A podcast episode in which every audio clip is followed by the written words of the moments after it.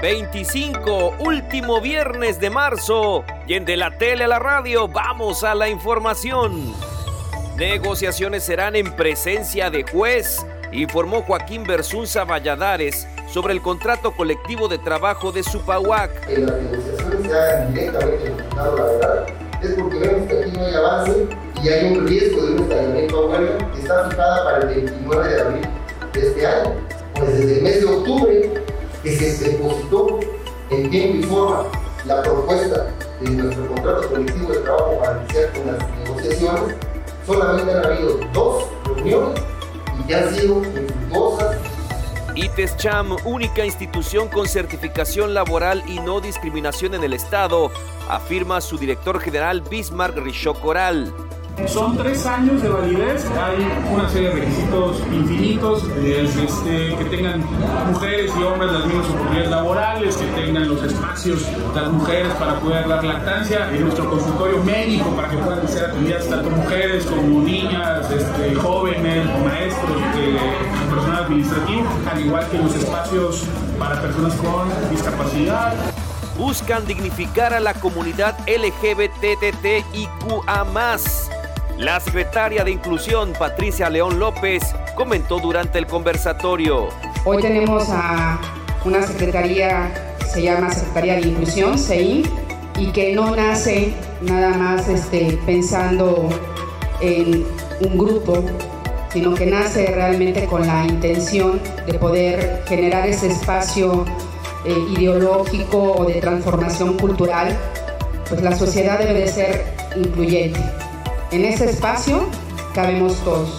Pues también eh, el gobierno tiene que crear otra conciencia de servicio, de políticas sociales más encaminadas a visibilizar a los que generalmente no volteamos a ver.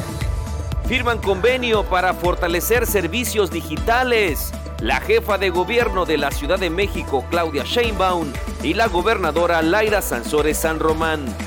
Y la innovación tecnológica tiene que ver también con el derecho.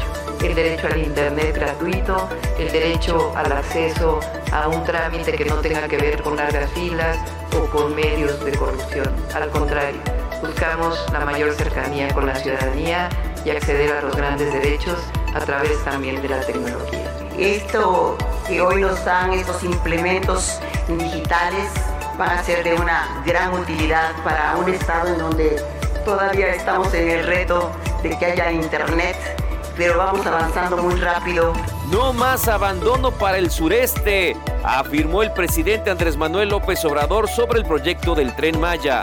El tren Maya va a ser algo muy bueno para el sureste que había estado totalmente abandonado. Lo único que creció en el periodo neoliberal fue Cancún, la Ribera Maya hasta el sur de Quintana Roo se quedó en la marginación.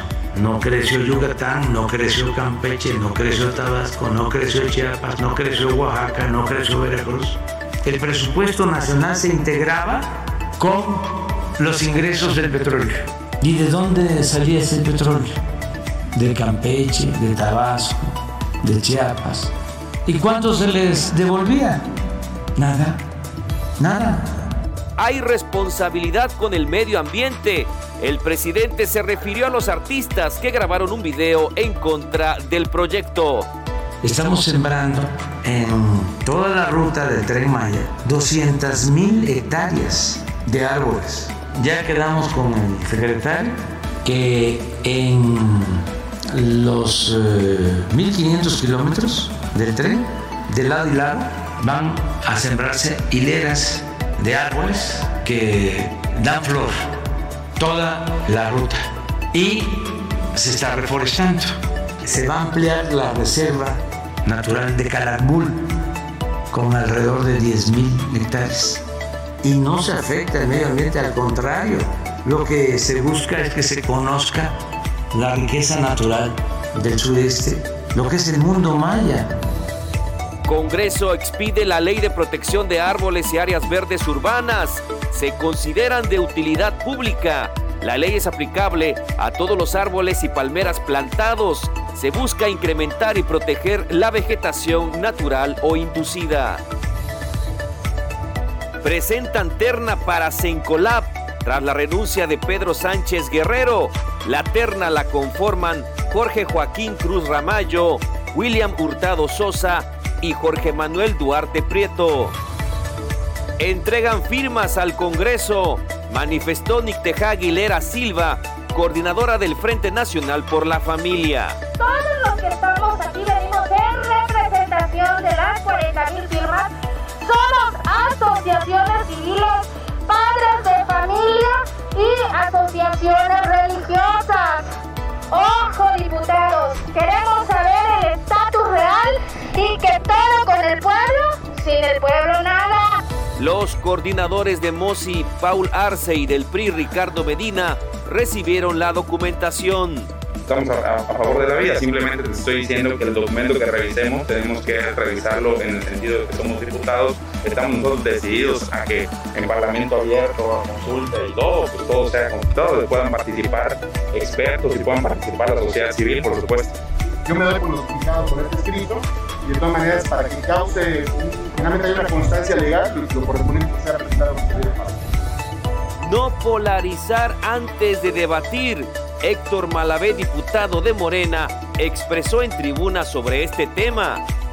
Señalar que no existió en el orden del día una agenda inmediata o de ley que despenalice el aborto. Exhorto a la serenidad a los sectores integristas, llamo a los sectores liberales tendencias progresistas y feministas para que también nos ayuden a nutrir un debate postrero en lo científico, no solamente en lo teológico. Necesitamos un debate médico, sociológico, psicológico, datos estadísticos, no solamente políticos y morales o de costumbres. Sigue el proceso en Mosi ante el Tribunal Electoral del Estado sobre el video donde el dirigente estatal llama corruptos a tres legisladores de su partido. Los involucrados, la diputada Abigail Gutiérrez y el coordinador parlamentario Paul Arce. Aquí lo, lo, rescatable es lo que al final eh, eh, emite la Junta de que pues, fueron eh, totalmente agresivos, sin fundamento y que realmente existe ese daño, ¿no? pero pues vamos a seguir el proceso. Pues hasta ahorita va todo muy lento, pero ¿verdad? Ahí le estamos dando seguimiento.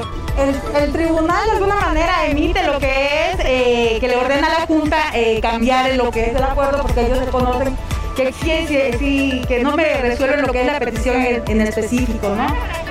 Y pues ayer la Junta dice otra cosa, ¿no? Pero como le digo, al final no se ha resuelto de fondo. Ayer el tribunal a las 8 de la noche aproximadamente, eh, confirmó que no teníamos por qué hacer eso. Los invito a que lo revisen. Ahí está la decisión del tribunal donde decía que no se pedían de medidas cautelares, que se bajara el video. Dentro del partido todavía no tenemos una fecha específica, les he dicho y los puedo seguir actualizando, vamos avanzando. Y con el tribunal eh, se había dicho y salieron hasta unas notas donde se decía que este, el tribunal había resuelto en contra nuestra. Eh, uno de los de, lo, que se resuelve, decía que tenían 24 horas para decir si las medidas cautelares era, estaban dentro de que se tenía que bajar el video. Ayer se resolvió que no. Presidenta de la CODECAM solicitó al Congreso llame a comparecer al alcalde de Jopelchen, Emilio Lara Calderón, por no aceptar y cumplir las recomendaciones de la Comisión en materia de derechos humanos. Más de 2 millones de pesos serán transferidos al COECICIDET por concepto de multas a partidos políticos, señaló la presidenta del Instituto Estatal Electoral, Lirio Suárez Améndola. Porque el recurso íntegro se transfiere ahí y ya eh, eh, dentro del acuerdo pues se establece cuáles serían los canales e instrumentos adecuados, ¿no? Pero todos normalmente se van a investigaciones o aplicaciones de ciencia.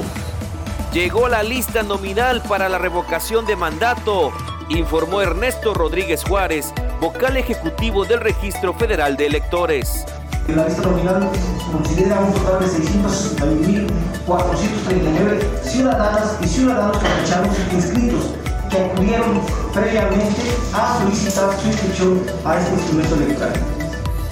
Mastografías y transporte gratis, anunció Germán Ayala Gutiérrez, presidente de la Unión de Camioneros de China. Basta con que suba y diga, ¿sabe qué? Voy a hacerme mis estudios a la UNEM y no pagan pasaje. O sea, lo que yo busco, que no exista pretexto que no tengo dinero para hacerme el estudio, si no me cuesta ni el transporte y no me cuesta el estudio, pues digo, un poquito de voluntad basta como para poder detectar una enfermedad tan grave a tiempo. Con información de mis compañeros de TRC Noticias, la edición de Jairo Zip, un servidor Juan Ventura Balán Vilés, les agradecemos y les esperamos en la próxima emisión en De la Tele a la Radio.